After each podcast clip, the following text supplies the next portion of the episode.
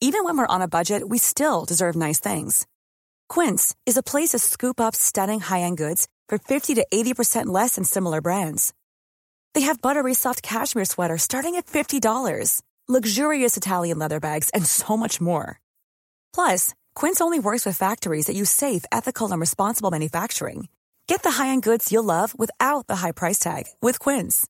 Go to quince.com slash style for free shipping and 365-day returns. Cuento. Tu dosis diaria de noticias. Es martes 7 de mayo y por acá te vamos a contar las noticias que quieres saber el día de hoy.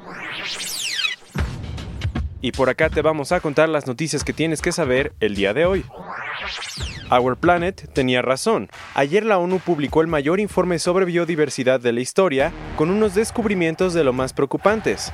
Este lunes, la Plataforma Intergubernamental sobre la Biodiversidad y los Servicios Ecosistémicos de la Organización de las Naciones Unidas presentó un reporte que analizó las interacciones entre la biodiversidad, el clima y el bienestar humano. Para que te des una idea de lo importante, la investigación duró más de tres años y fue hecha por más de 450 científicos y diplomáticos. ¿Cuáles fueron los resultados? Nada buenos. Al parecer nuestra sociedad está en riesgo y gracias al deterioro de los ecosistemas, un millón de especies alrededor del mundo están en peligro de extinción. El reporte también dice que la naturaleza se está destruyendo súper rápido, entre 10 y 100 veces más que el promedio de los últimos 10 millones de años. Además, los investigadores descubrieron que los ecosistemas naturales han perdido aproximadamente la mitad de su área, que tres cuartas partes de la Tierra han sido convertidas en campos de cultivo o están cubiertas por concreto y que solo el 3% de las áreas marinas están libres de actividades humanas, como la pesca. Como resultado, más de 500.000 especies ya no tienen dónde vivir. Está gravísimo. ¿Y ahora qué podemos hacer? Los científicos esperan que el informe de 1800 páginas ponga bajo los reflectores la crisis de la naturaleza, así como lo hizo en su momento otro informe sobre el cambio climático, lo que te puede animar un poco después de estas iniciativas como las huelgas escolares de Fridays for Future, algunos países ya se están poniendo las pilas. Y el próximo año, en China, va a haber una conferencia histórica de la ONU para establecer nuevos objetivos globales que protejan el medio ambiente.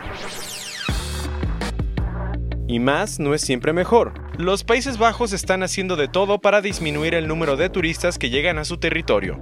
Resulta que el gobierno holandés está algo preocupado pues espera que 42 millones de personas visiten su país anualmente en 2030. Para que veas lo grande que es esta cifra, en 2018 solo fueron 18 millones de turistas. Sí, la diferencia es enorme y como el turismo de esa nación europea ya está cansado de que ciudades como Ámsterdam se atasquen, decidió tomar medidas serias, como cuáles va a cerrar ciertas atracciones con mala reputación, a establecer impuestos turísticos y a limitar la capacidad del aeropuerto de Schiphol. Con esto las autoridades esperan que los viajeros dejen de visitar la capital y mejor exploren el norte del país, la región menos visitada. Aunque el turismo genera unos 761 mil trabajos en los Países Bajos, los holandeses están más que preocupados por su costo ambiental. ¿Y eso?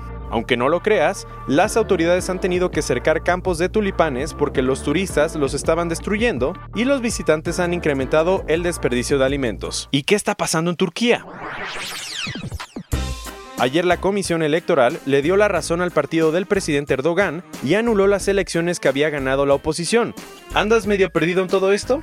No importa, te contamos. Acuérdate que el 31 de marzo hubo elecciones súper importantes en Turquía que no dejaron tan contento a Recep Tayyip Erdogan. Resulta que aunque su partido, el de la justicia y el desarrollo, AKP, ganó 25 de los 39 distritos que estaban en juego, perdió en Estambul. O sea, la capital quedó en manos del opositor Ekrem Imamoglu, y al AKP eso no le gustó ni tantito.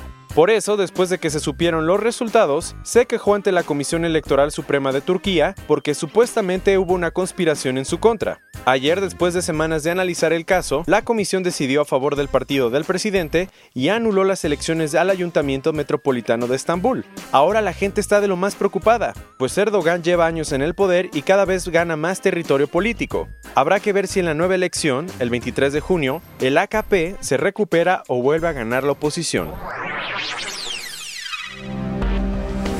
Pasan otros cuentos, después de 12 horas de búsqueda, ayer las autoridades de nuestro país encontraron los restos del bombardier Challenger 601 que se estrelló en la zona montañosa de Monclova, en Coahuila.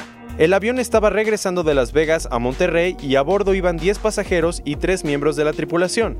Lamentablemente ninguno sobrevivió. La causa del accidente, según los informes meteorológicos, fue que la aeronave pasó por una zona de turbulencia y granizo que pudo haber hecho que perdiera el control. Y buenas noticias para México. La compañía planea construir una nueva planta de alimentos en Guanajuato y mejorar los modelos agrícolas de la región. Por si no sabías, PepsiCo tiene su mayor operación de América Latina en México. Y ahí no acaban las noticias. Este lunes, Iberdrola, la empresa española de energía, también dio la noticia de que va a invertir 1.300 millones de dólares para desarrollar cinco plantas eléctricas en México. El Royal Baby ya está aquí. Ayer Meghan Markle y Harry de Inglaterra, los duques de Sussex, se convirtieron en padres. Lo que se sabe hasta el momento es que el bebé nació a las 5.26 am, pesó 3.26 kilos y está en perfecta salud. El recién nacido ocupa el séptimo lugar en la línea de sucesión británica y es posible que reciba un título real. Por ahora tenemos que esperar algunos días para saber cómo se va a llamar y ver las primeras fotos. Cerrando las noticias del día de hoy, ayer los fans de Game of Thrones se pusieron como locos por la aparición de un vaso de Starbucks en una de las escenas del cuarto capítulo de la última temporada. ¿En serio? Muy parecidos a los de la marca estadounidense. Como te puedes imaginar, el hecho de que un vaso de ese tipo aparezca en la serie de fantasía hizo que los fans crearan todo tipo de memes en redes sociales. ¿Y Starbucks qué dijo? Pues aprovechó para hacer publicidad en Twitter. Esta fue tu dosis diaria de noticias con Te lo cuento. Yo soy Diego Estebanés, dale click y escúchanos mañana.